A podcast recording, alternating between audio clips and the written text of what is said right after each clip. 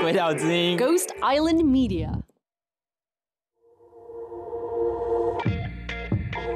Z 色派对是一个让大家脱掉内衣、轻松 hang out 的地方，来聊聊一些真金老母、真金的事情。我是绿党前秘书长 z o k i m a k a Z 教授。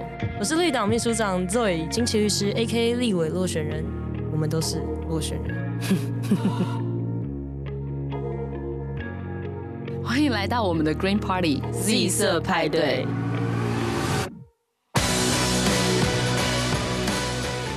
Hello，大家好，我是 Zuki。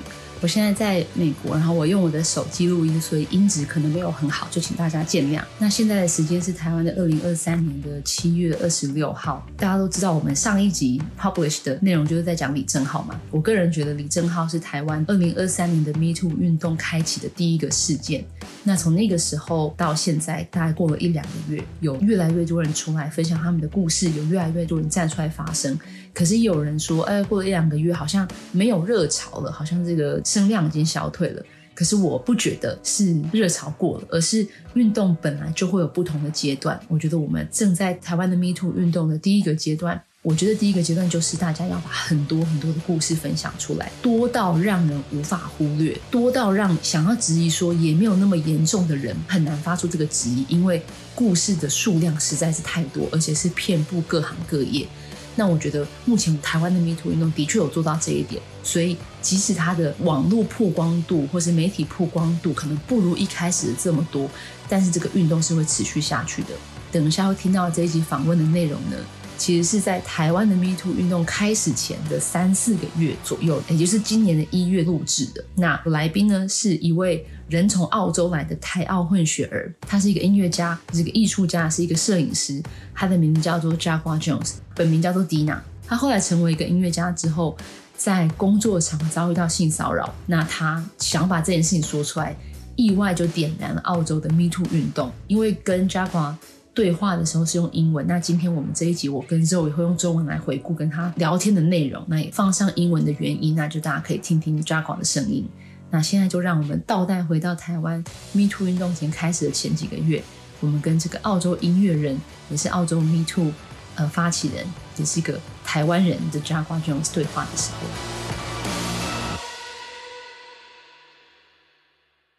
Would you like to introduce yourself? Yeah. 对不起，我麻烦大家。不会，It's a good practice. It's a good practice. Yeah, I guess I could do a bit. 你好，啊， uh, 我是 Jaguar Jones，我从澳洲来了，我是歌手，and I'm here to chat with Zoe and Zukim today, and I'm super excited. 我很高兴认识你们。突然 Chinese one on one 起来。 That's cute. That's all my Chinese. So before we start, do you prefer to be called Dina or Jaguar? 如果你是我的妈妈，你会叫我 Dina. Okay. 你生气我，then you can call me Dina or like Dina Lynch, but 大家叫我 Jaguar.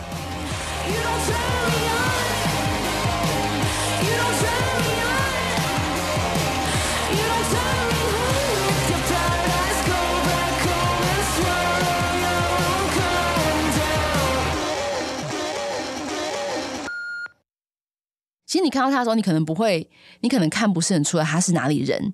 嗯、对，其实他是因为他是台湾澳洲混血儿，但是他在澳洲长大。但这一段故事有点曲折离奇的原因是他出生的年代呢，台湾的法律规定小朋友的国籍是跟爸爸的。对，而且这个法律呢，从一九二九年一直到两千年才修掉。一九二九，大家想一下，一九二九的时候，中华民国在哪里了？哎，中华民国首都南京，好不好，各位同学？一九二九年是连二战都还没打的时候，没错。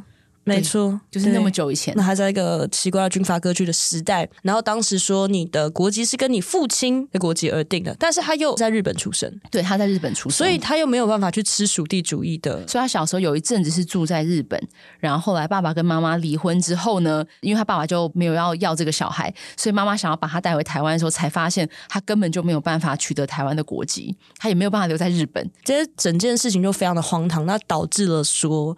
在他没有办法回来台湾的情况下，他只能被送回去澳洲。对，而且他根本就跟澳洲不熟，因为他是在日本出生长大的。我记得他是说七岁还八岁的时候被迫一个人到澳洲，一个人的原因是因为他妈妈也不是澳洲人，因为他妈妈没有办法在澳洲合法的取取得，所以他妈也没有澳洲的身份，所以变成他一个人要跑去澳洲生活。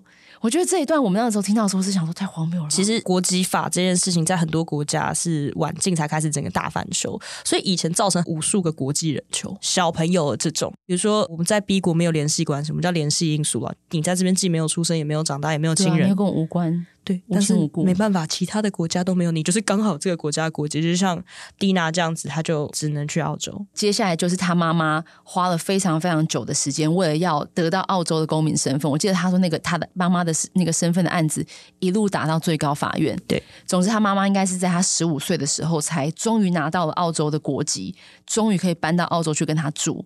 所以这中间就是过了七八年左右。而且最智障的事情就是说，记得以前有国籍法是规定说，除非你不知道你父亲是谁的情况下，你才能跟妈妈的国籍。如果妈妈是中华民国人的话。而不幸的是，他他的父亲又没有不想。对啊，父亲知道，父亲只是我不想要而已。对啊，对，所以在这个就是很尴尬的情况下，所以导致了当年很多的悲剧。其实，在访谈他之前，我完全不知道有这样子的事情，因为我知道现在台湾的法律就是修改了嘛，就是爸爸或妈妈是中华民国人，当然他的法律是也中华民国人啦，毕竟就是他你这个这个宪法就是这样。嗯，对，但是因为我所知道的 case 很多都是移工来台湾，然后可能跟其他移工生了小孩，那这个小孩通常法院都会是要让他被妈妈带走的，对，就算爸爸知道是谁，或是爸爸跟妈妈是不同国家的话，爸爸很难取得这个小孩的这个监护权啊，因为说这是一个幼儿从母的一个习惯嘛，就是倒是跟国籍没有关系，因为不管怎么样，两个外国人在台湾生了个孩子，因为我们不是属地主义，我们是属人主义，那小朋友的国籍是看父母的国籍，国籍法怎么规定？嗯嗯嗯，对对，所以我听到他这样讲的时候，真的超惊讶哎。总之，他就妈妈去了之后，他就。想要符合妈妈的期待，所以就认真念书。他当时其实有一个非常符合传统的华人妈妈们的会觉得很棒的工作，就是商业分析师。虽然我不知道那是什么意思，但反正听起来很 fancy。因为他小时候真的是经历了太辛苦的童年。然后我记得他那时候说找这个工作，他也没有做的不好，就是这样做的。可是他的很好的朋友在。就是他那个时候才好像不到二十岁就过世了，然后他说他的好朋友是一个艺术家，然后他觉得他好朋友过世之后，他就看着他好朋友留下来的作品。他想要也留下一些什么？那时候到二十岁的时候，他都还没有学习过任何乐器。毕竟他小时候这么辛苦，不可能会有办法学乐器。他就在回家的路上经过了一个那个 yard sale，叫什么？就是车库车库拍卖。你刚刚是哪里来的 车库？车库拍卖，车库拍卖就是把家里不要的东西拿出来，自己家里外面卖一卖。他就看到一把二手吉他，他就买了那个二手吉他，他就开始自学。然后他就开始变成一个 musician。我觉得他跟专访的那个 Kim 嘛，Kim 说他成为一个作家是因为他开车的时候等红灯怕睡着，就开始写小说，然后就出了小说。然后这个人走经过一个二手吉他，拿起来他就变成一个 musician。这是人天才，好不好？很夸张哎、欸，夸张啊！对啊，对啊，而且我记得他说他从拿起那一把吉他开始写歌，到他第一次表演只过了八个月。对。I was walking home and I passed a garage sale and I decided to buy a guitar. I don't know how to play the guitar. And I just like, instead of learning how to play the guitar, I started writing songs.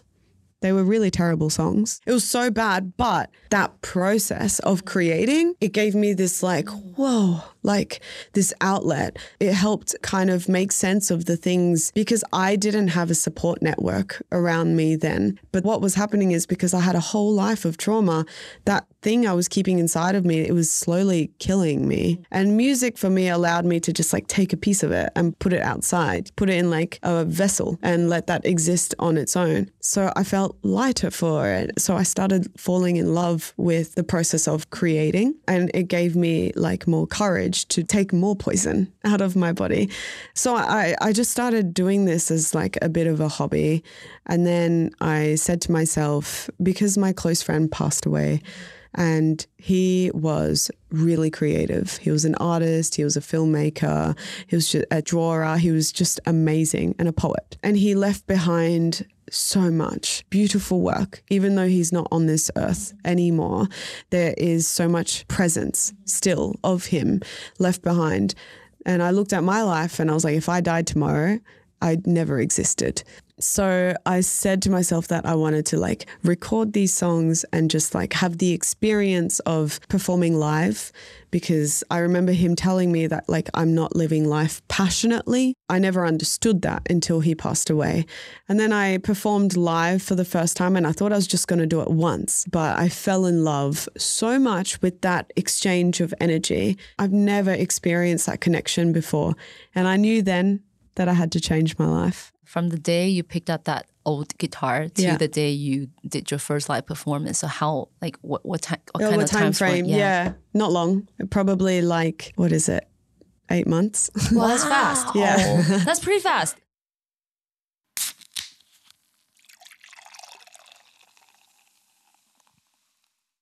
那时候我有问他说，要变成一个 musician 这件事情，你妈应该会很反对吧？他那时候就问我说。 你想要听就是实话吗？然后我以为他要跟我讲什么感人的故事，因为我问他，你妈第一次去看表演的时候的场景，你记得吗？我记得后面蛮惊恐的，他就他妈妈就站在舞台第一排的正中间，所以我还以为这是一个温馨的故事。就他他说他妈妈从头到尾就双手抱胸，冷冷的看着他，然后完全都没有随着音乐摇摆哦。你不觉得在 live show 的现场没有移动的人真的很厉害吗？嗯，你有看过吗？有，那通常都是保镖啊，他不能他不能随着音乐移动。对，就因为我有时候看到 live show 现场。什么前女友之类的，正这样站着，我就想说这个人也还好。等一下是不是要冲上去打人了？所以妈妈就是以这个姿态呢，听完整个表演之后，然后因为她就是第一次表演嘛，所以就跟呃她的团员们对去庆功宴。回到家的时候已经半夜两三点了。她说她通常她妈妈就是九点就会躺平睡着。那一天她回到家的时候，妈妈竟然还在房间开着一盏灯，坐在床边一言不语。她推了门进去之后，就看到她妈，她妈就转过来说：“你音准从头到尾都没有对到过。”你根本就没有这个天分，然后你就是在浪费我的时间。不要这样子羞辱你自己，不要当一个音乐家，你不适合。然后他就关灯，然后倒下去睡觉，有恐怖的。他就想说，他妈是不是一定在他在回家之前坐在他床边，想着要用什么样的话才可以造成最大的伤害，一次就劝退他。然后我想说，还是有 rehearse 说怎么倒比较 dramatic 之类的，这超级 disapprove，就灯光要怎么打才会看起来很恐怖。但是那个 Jaguar 说，就是因为他毕竟从小等于就算靠自己，所以他其实虽然知道妈妈不同意，但他也就觉得这就是我想要做的事情，那他就继续做了。She came to my show.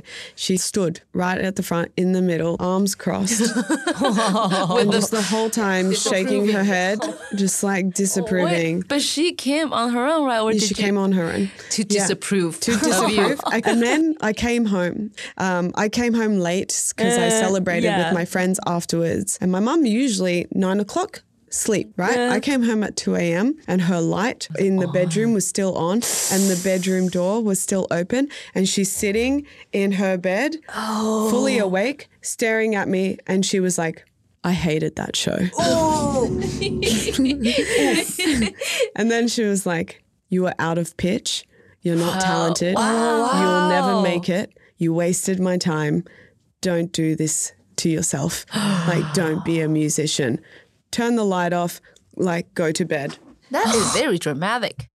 其实直到他一直不断的表演，过了好几年之后，他妈妈才真的。 认同他的这个职业，然后他说他妈妈后来接受他这个工作，也开始以他为傲。之后，他妈妈就带着他的朋友来听表演。他妈妈的朋友就是他的发型师啊，然后帮他扫地的人什么之类的，什么什么指甲的呢，做指甲指甲的他的好朋友们这样子。对，但是他会来，然后还会全程录影啊，然后就跟旁边人说：“哎，这是我女儿。”虽然他不需要妈妈的这个 approval，但是妈妈还是支持他这件事情，我是觉得蛮感动的。但是他当 musician 这件事情遇到的不只是妈妈的反对，那时候我问他说：“所以那你爸？”的态度是什么？他说：“哦，我爸是这整件事情里面最支持我的人，因为他根本不在乎。他的不在乎就是他最好的支持，他的不存在，他的不存在。虽然当 musician 在最开始，尤其是因为她是一个一半的亚洲裔，然后一个年轻的女性，所以在当时澳洲音乐市场上面，应该算是一个蛮新潮、新奇的存在。嗯，所以他一开始的时候，应该也是有受到蛮多的注意。”不过他在录音的过程当中，他有他的制作人，制作人本来跟他都蛮好的，然后人前都是非常好的人这样子。但在有一次他们在一个房间里面的时候，制作人就性骚扰他。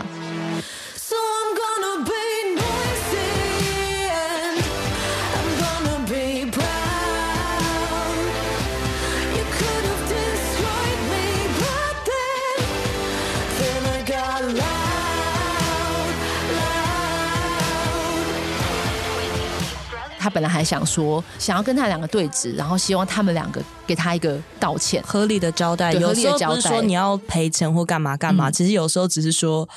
哎、欸，你今天做的这件事情，我觉得不舒服，我需要一个道歉，就就这样啊，就这样。对，但他们两个就是完全没有理会的意思，他就决定要去告上法院，他觉得司法体系一定会还给他一个清白。殊不知这个东西困难的开始，所有的性骚扰跟这种性侵害的法律，因为无罪推定的情况下，你要去证明这个人确实有性骚扰，这个事实本身非常的困难。对啊，它比性侵害更难。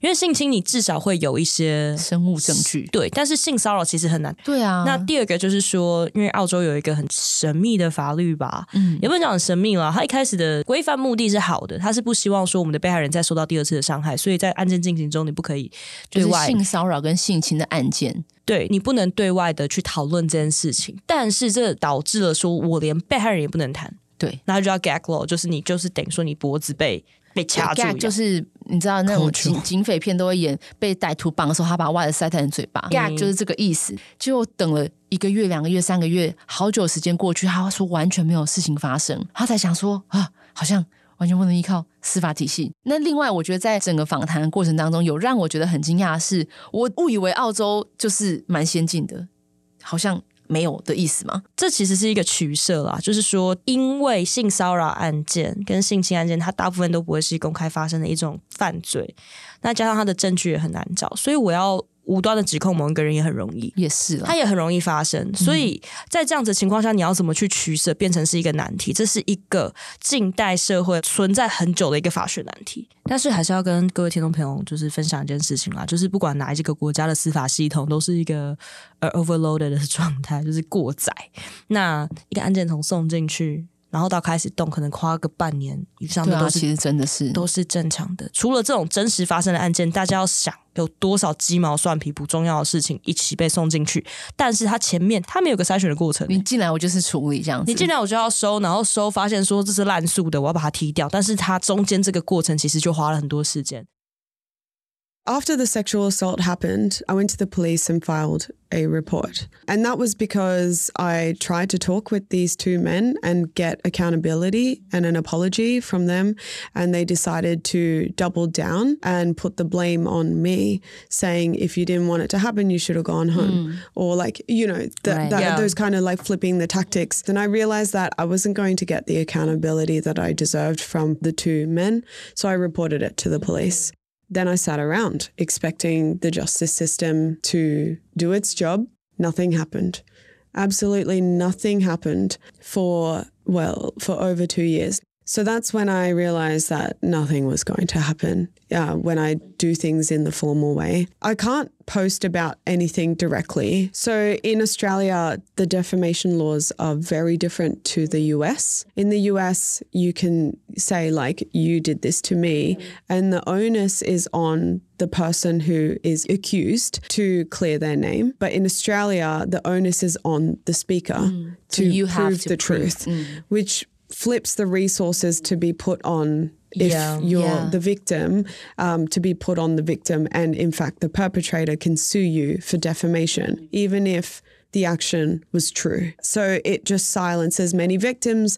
It makes it really difficult to speak the truth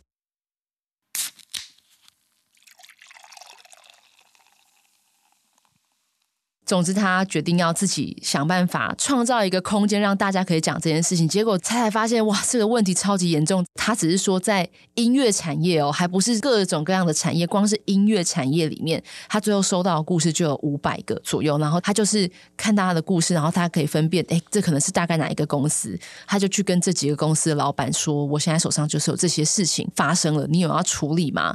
因为他说有很多在位者，其实他他不是真的加害人，可是他。有能力做什么，但他没有做。他可能睁一只眼闭一只眼，他让这个环境是不友善的。他们不想要破坏皇城之内的和气啊。对啊，而且因为可能这个制作人有个大牌，还怎么样的，还是谁又？应该说他们都会想一件事情：今天你可以这样指控我的同僚，你改天会不会有人这样指控我？其实也是一种自我保护。只是在这个过程当中，伤害的人是谁？那当然，Me Too 运动它也不是完全不能被批评，因为它中间其实有很多可以做得更好的地方，或者是它有很多内部的冲突。但是这些都是后话。哈，只是回到他当时做这个事情，他说也是因为他的这个行动之后，很多人才发现原来音乐产业里面有这么多的问题，然后舆论其实是越烧越大，有很。很多家大型的那个音乐制作公司的老板 CEO 被换下来，所以也算是一种达成某一种社会变迁这样子。总之，他说就是他发现法律根本就是完全没有任何动作的时候，他觉得也不能就这样算了，所以他在自己的 social media 上面发了一个文，讲说。如果你是在这个娱乐产业里面有受到性骚扰的话，可以私信给我，这是一个安全的空间。他说那时候 po 这个时候，觉得应该也不会有人看，就应该可能五五六个人回什么的。就他说他隔天就出现了五六十封的回信嘛。总之，他只是觉得这个事情不能就让他这样子过去的一个小小的想法，觉得他应该可以串联其他人，他想要听别人的故事，因为他觉得都没有人听他讲，所以他这个动作其实就是带起后面整个澳洲一波的 Me Too 运动。I started speaking out on social media, and people started finding me as the safe space mm-hmm. to tell their own stories. And I used the trust that survivors put with me. I used that power to unite our voices together and do something about it outside of the justice system and the leadership that we're meant to trust But I didn't even realize that, like, I was advocating about how messed up the music industry is, and the imbalance of power in the music industry was really disturbing for me. But when I went through the court hearing, I realized that I'm just scratching the surface with the music industry. 那时候他讲出他的故事的时候，也有很多人第一个时间就反应说。 那你有反抗吗？啊你有尖叫吗？那你又没有？那你一定是你自己想要啊什么的。我真的很讨厌嘴巴说不要，身体很诚实这句话。我们中有一个叫理想的受害者，对对对，就是电视演的那一种。你要非常的纯真，非常的无辜天真，然后你要是一个完全不在你可控的状况下落入一个受害的情境，受害的过程当中，你还要从头到尾适当的反抗，你才是一个好的受害者。比如说你全查过膝啦，你可能要怎么样怎么样。大家对于一个无辜的受害者总是有一个很奇怪的想象，但是你受到性骚扰或性侵害的时候，你可以是任何样子的。刚刚才听到我学生说，他之前就是去上家训班，然后他亲眼目睹了另外一个教练摸他女学员的大腿。然后那个女生下车之后，他就走过去跟他说：“我刚好看到他摸你，我可以帮你作证。”嗯，然后那个女生就是她就不想要闹大，她只想换一个教练。可是她就说明明那个教练好像做了很多次这种事情，然后被摸那个女生跑去跟教训班的人说：“可不可以帮我换教练？”就她也没有要做什么，她只是想换教练。然后那个柜台那个阿姨竟然跟她说：“那你下次上课的时候不要穿短裤。”对，然后我学生就觉得很生气。可是因为我觉得，就回到我们刚刚讲的，因为你是一个受害者，你就是很容易被人家说，你看你就是你穿太短。然后我就说怎样，所以以后下次上课的时候腿上要粘图钉嘛。是那个教练应该要被剁手。对啊，可是就是我们的文化还是很习惯是这样子反应嘛。那我觉得我们就趁机科普一下，其实，在遇到不只是性骚扰的事情，是各种各样的创伤的时候，你的反应其实不会如你现在你理性思考的时候会出现的反应。就有点像是你在遇到性骚扰、性侵的时候，当然你有可能会反抗，但你有可能会完全麻木、静止。给大家一个比较好想象的范例好了，嗯，有一个人忽然走过来，迎面走过来，直接朝你头上敲下去一巴掌，就这样伸下去这样子。你第一个反应总要花几秒钟想，对，大家的反应你说不对啊，有有人莫名其妙跑来打你，你一先第一个反应说没有，我就会打回去。可是这件事情如果真的发生在你身上的时候，你一定傻，真的很困难，所以你可能会，你可能会麻木，你可能会僵住，你可能会思考，我现在如果反抗，我会不会受到更不好的对待？所以你甚至有可能会讨好他，你会配合他，只想要赶快脱身。然后其实，在遇到很创伤的经验当下，有可能你其实是记不得的。你离开之后，你会想不起来刚刚发生什么事情。所以很多人会说，如果真的发生，你一定会记得啊。可是没有，因为我们的大脑的反应，OK，你可能在当下你就是太紧张了，而且我们的记忆是人类的记忆是一个超级不可靠的东西，超级不可靠的啊。遇到创伤事件的当下，跟所谓的 PTSD，就是创伤后可能会有的反应，其实每一个人的样子都不太一样。其实这个有一个词叫做 trauma informed，就是如果这个社会大家都知道创伤是怎么一回事的话，我们是一个 trauma informed society，就是我们的社会大家都知道创伤是怎么意思，然后遇到创伤人可能会怎么样的反应的话，我们就可以比较好好的去处理。因为其实每一个人的生活中多多少少都有一些创伤，然后你也不知道你在什么样的当下会有怎么样的反应。Firstly, you're also having to process your own trauma. That takes time because like when something like that happens to you someone has stepped over your boundaries and taken your body without permission and there's a lot that goes on with your brain when that happens. And i think society doesn't really understand that when we go through something like that people expect that we kick and we scream and we make noise. Yeah. Mm-hmm. Or we run away. Yeah. Mm-hmm. But there's a third one as well, mm-hmm. and we see it in the wild, and that's we freeze yeah. and mm-hmm. play exactly. dead. Because we don't understand that on like a society level, we start to blame ourselves when we react to trauma like use a survival mechanism that we start to go through straight away in that moment. So for me, I freezed and played dead. I said no, no, no, no many times over. And when that stopped working, I just went like limp. I just started playing dead. Mm. And that's because we're taught to, like, if we start fighting, we might it, get hurt. It, we might get hurt even yeah. more. Yeah. Uh, and if we start running away, they will then chase us down and we yeah. might get hurt yeah, even exactly. more. So, this third strategy of just playing dead is like, just give them what they want, just play dead, and they won't you know, they'll take what they want and then leave us mm-hmm. be. And maybe that's our best chance of survival.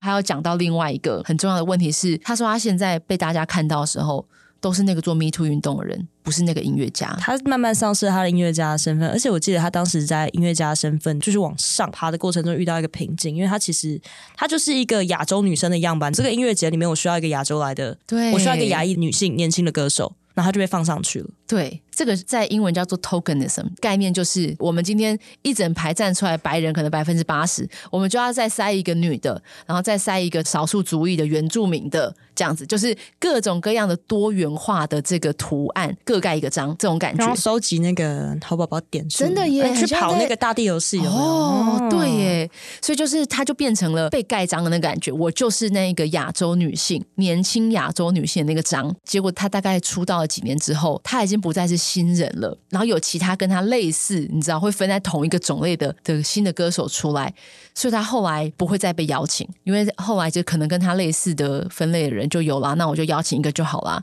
就像你知道，美国的电视剧里面，真的就是 白人会有很多个，可是咖啡色只能一个，黑色只能一个，黄的只能一个，这样子。如果你看到两个黑人，就会有人说啊，不是已经有一个黑人了吗？为什么还要有一个黑人？这就是 tokenism，你就是那个 token。所以当大家开始说，哎，我们亚洲是不是很竞争？他就是让所有的亚洲人去竞争那个角色，让所有的亚洲女生去竞争那个角色。这个体制让大家弱弱相残，因为你就变成我的竞争者嘛。你也是一个年轻亚洲女生，但其实应该是这整个体系里面，为什么亚洲女生的位置只能有一个？不是应该看我的音乐天分之类的吗？所以他其实现在正在经历这个困境中，然后他说后来也是表演的机会有变少，因为可能一方面他被邀请去的时候都是讲这个 Me Too 运动的事情，或者是可能有些人会觉得他太争议了，不想要邀请他来。哦，对，有或者是我不需要这个 token 啦，我去找别人就好了。所以他现在就是还在重新调整他自己是一个音乐家这件事情，希望可以，你知道，大家不要忘记他的音乐真的是蛮厉害的，是。而且其实他算是有混血嘛，对对对，对，所以他们如果在所谓的政治正确下，他们想要找一个更 Asian 的女生，对，他就不会是，因为他只有百分之五十，他就不会是首选。哎，这又是什么？这个在英文叫做什么？你知道？就要算你的基因的 percentage，这就是一个很糟糕的现象。那他现在很不幸的又在面临这一个东西，这不是澳洲的产业会有这个问题，这是一个世界性现象。对啊，其实也是啊，台湾也是啊，嗯。I guess like when you're in a very multicultural society like Australia, oh, I think it applies for Taiwan too. Say you have like a festival lineup, the way it's programmed, there will be a favorable programming to program a particular type mm-hmm. of artist into a festival. And so that you'll find that the majority, I think, uh, you know, generally, if we look at major festivals around the world, we'll find that a lot of the people who take the main stage and are front people are mm-hmm. men yeah. and mm-hmm. white men. White men. Yeah. Mm-hmm. And so it's harder for women to get mm-hmm. on the festival bill. And so there's been a push for that as well to try and mm-hmm. make that quota 50 50. Mm-hmm. But in the beginning, like when a festival doesn't want to have the public get angry at them, there's token yeah. spots. So say there's um, 100 spots mm-hmm. for a festival, mm-hmm. maybe 80 mm-hmm. of them are white men. Yeah. And then maybe there's five for First Nations people, five for women, five for mm-hmm. people of color. Yeah. You, you, know what I mean? for like, LGBTQ. Yeah, five maybe one for, for LGBTQ. Uh, yeah, yeah, one yeah. for disabled. You mm-hmm. know what I mean? And then they're like, Look at know, us. Yeah, we like, are all so diverse. Yeah, yeah, right? we're so diverse. We have, check, check, check, right? check, check. I have this one black friend. Therefore. I'm all for multiculturalism, right? Yeah. So when I started my career as a musician, everything was hard work. It was quite hard, but I found it like in the beginning of my career was easier than where I am now mm. because token spots exist for the emerging mm-hmm. when you first start, mm-hmm. but then they oh. want to oh. rotate you out. Yeah. They don't want to move you from the beginning spot to the middle mm-hmm. to the top. Does that make sense? Yeah. yeah. They'll give it's you that like there's one spot, spot and then you know only for one person. Yeah it's you for five years yeah. and then you were just like and then tossed you're tossed away. out yeah and mm-hmm. then the new new mm-hmm. token mm-hmm. spot is filled but you don't get to progress like other people mm-hmm. do in their careers up mm-hmm. Mm-hmm. the the billing you know up the festival yeah. billing kind of thing so now that I'm r- way beyond that emerging block it's really hard to move on because mm. you know I, I, even got knocked back from a festival they're just like oh we don't have space because we already have that filled exactly exactly 这你不觉得他在台湾出道的话应该也是很不错对啊 但是他在他如果在台湾出道台湾的环境应该更糟糕会把他包装成他绝对不会是一个亚洲人。对耶他会变成一个外国人。救命。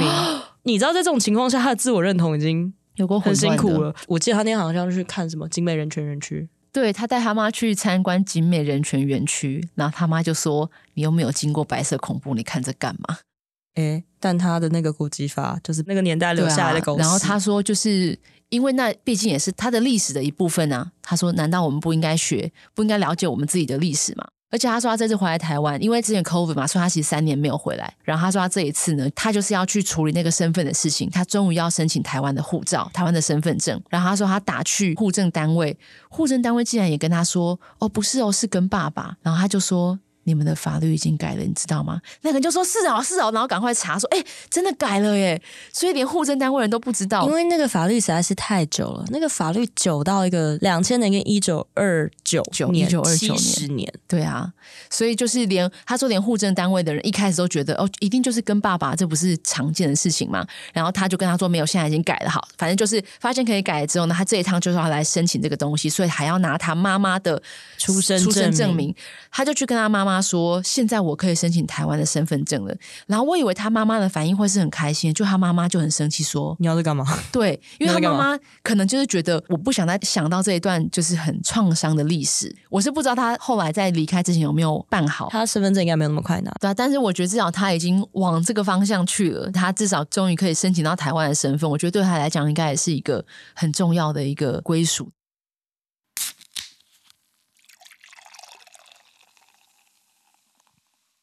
Dina 在澳洲做这个 Me Too 运动，因为她已经要处理自己的创伤，而且她的创伤也不只是她被性骚扰，她从小到大被整个国家这样子搞，她的创伤其实很多重的。然后在年纪那么小的时候失去自己的最好的朋友，然后现在又要帮别人一起处理他们的创伤，就这整个过程其实有很多很多层，是我觉得很有可能随时会垮掉的。可是我觉得她真的是很很有坚定自己的信念，她知道自己在做什么。当天我觉得他讲到最后，我忘记讲到哪一趴，他可能就是说，虽然这些事情真的超烂烂透了，可是他还是觉得我们可以从中做一个好人，这样子，那我就哭了。你现在是不是又想哭？对，就是当天真的是啊，反正我就落泪了，因为我真的觉得他当下好发光哦，我觉得他暖哦，他真的遇到这么多烂事，他大可成为一个烂人，嗯，而且我觉得是一个 understandable，就是一个可以理解的情况下，但他选择当一个闪闪发光的好人。而且，其实你在这样子的情况下，你还可以当别人的光。对啊，我深深的被照耀到跟温暖到，因为我那一阵子的人生真的过得不是很好。然后，我记得我们结束的时候，有认真呼吁大家去听他的音乐，因为我真的没有想过他会遇到说，因为大家都只看到他做 Me Too，大家忘记他是音乐人这件事情。因为我原本也没有想到，觉得哇，他做这个 Me Too 运动很厉害啊，然后就是帮助澳洲改变。对，但是如果他失去了那个很重要的身份，对他来讲应该是很很困难的一件事。而且那是一个很重要的认同。对啊，所以就希望大家去听他的音乐，然后希望可以从他的音乐当中找到大家，你知道不要变成烂人的这个方式。我也蛮期待他既然现在已经有台湾的身份，之后可能跟他妈可以更常在台湾。嗯，这样子，就是那一天，他整个过程当中，我的那个眼泪已经是慢慢累积，慢慢累积。但他最后讲这一段的时候，我整个就爆哭了。他用的很美丽的方式去表达这一段话，所以我觉得大家你知道一定要听原文。但是他其实有讲到，在我们的这个越来越疏离的世界里面，我们就会越来越少去感受到对别人的同理心。他说他希望做音乐的目的是，觉得这是一个很好的方式去诉说这个故事，诉说自己的故事，别人的故事。他说希望我们都可以。找到跟彼此的连接，然后听彼此的故事，然后不要让这个很烂的世界，就是很烂的系统，不管是法律的系统、国家的系统、这种社会，或者其他人身边的烂人，去拿走你的权利，这样子，然后不要让这些很烂的事情控制我们。我们要保持我们对彼此的这个同理心跟连接。I think empathy is so important in a world that is so disconnected after the pandemic. We're so much more disconnected from each other. And I've seen, I've witnessed like empathy mm-hmm. getting smaller and smaller because we're less attached with humanity. I think for me, the reason why I chose to do music and art is because it's a form of storytelling to remember each other and to find connection and truth in humanity so that we don't let these systems get away from us, power take over us, governments to control us. I think it's important to remember like each other.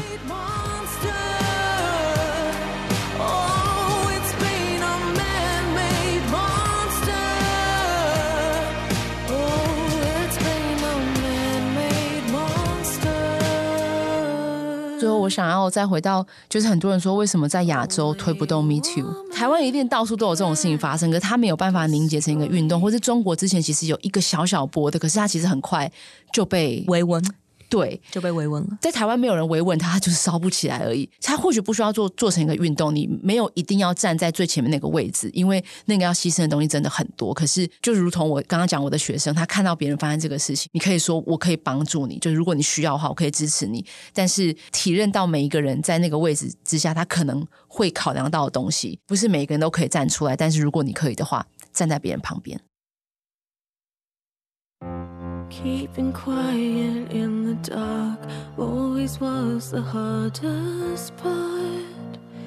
Felt like nobody believed. 很感谢大家把这一集听完。那今天这一集所有听到的音乐都是 Jaguar 的作品，所以非常推荐大家去听他的作品。那大家可以到 Show Notes 里面找 Bunny Moat 的 Spotify 连结哦。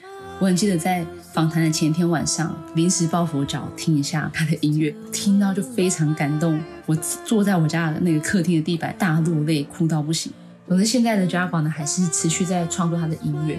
很认真发展他的音乐跟艺术的事业，但他同时也还在继续做澳洲的性别运动。他甚至被澳洲的政府邀请一起来协助政府提出新的政策啊，然后改善音乐产业中的一些性别的困境。我觉得今天这一集我们最想让大家知道的就是，作为性骚扰或是性暴力的受害者有多辛苦。那我刻意使用“受害者”而不是“幸存者”这个词汇，其实是有我想要传达的意义。我觉得我们整体而言，整个社会。其实还没有到 survivor 的这个阶段，我们还有太多太多的痛苦是没有被看到、没有被承认。整体来说，整个社会来讲，我们还有太多事情需要做，才有办法说我们集体走到 survivor 的这个角色。所以现在，我想我们还需要去正视我们的这个 victim 的这个身份。这一集我自己想要讲的是，作为性骚扰、性暴力的 victim 是很辛苦的，把事事情说出来是需要很多很多勇气的。可是同时也想让大家知道，受害者不是只是受害者，这是他们人生的一个经历，他们有他们自己的名字，他们热爱的事情，他们的梦想，他们的家人，他们的朋友。除了有过性骚扰、性暴力、性侵害的受害经验以外，他们是一个完整的人。所以希望大家记得这一件事情。那我觉得，作为一个人类，我真的一直都很希望我们可以更温柔，然后我们可以更同理。透过这一集，我们就抛砖引玉，让大家听听更多不同的受害者或是幸存者的故事。总之，希望在这一集听完之后，我们可以有更多一点点的力气，可以选择当一个温柔的人，然后去陪伴受过伤的人。就这样啦，希望大家可以好好的活着，去听更多的故事。然后，如果你也有故事要说出来的话，也希望你可以找到这个力气把你的故事说出来。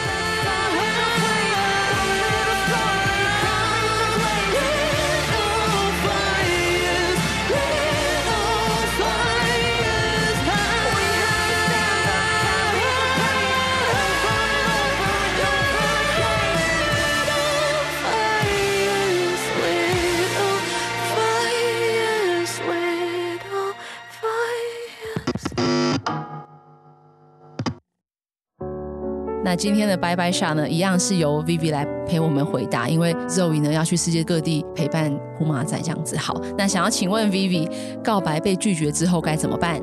我觉得，嗯。告白的重点其实就是你表达了你喜欢对方，可是对方要不要接受你，本来就是对方的选择啊。就如果今天我们从头到尾都没有想要强迫对方，只是希望让对方知道说，当然你的希望可能除了希望对方知道你喜欢他，也希望有没有机会可以跟对方在一起。可是在一起是两个人的事情，所以本来你就不能去左右跟强迫别人嘛。那你其实已经做完你可以做到的事情了，所以应该就是要为自己的这个，我觉得要为自己的勇敢跟自己去完成这件事情，就是拍拍手，因为告白不是一件容易的事啊，的确是因为有些人会担心说告白被拒绝之后就没有办法当朋友，你觉得是这样子吗？呃，我觉得真的很看人呢，然后也真的很看你们相处的方式。通常会没有办法当朋友，是因为这中间有太多的拉扯。如果这个尴尬真的后来影响了你们很多的话，那就算强迫。彼此当朋友或许也不是一件好事，而且我觉得有时候是因为你们可能本本来也不是朋友吧。哦，对啊，很多时候是本来也不是。那你那其实也不知道说你们当朋友会长什么样子，就不用勉强了，就不用勉强了，这样子。好，那就是呃，告白被拒绝之后呢，还是要好好的活下来哈。然后，世界有很多人啦，就是自己活下来，别人也要活下来，就这样子。那就呃，告白是很勇敢，那被拒绝其实也是很可能的发展的其中一个方向。就讲啊，大家要记得好好活下来，去喝一杯酒就好，不要喝太多。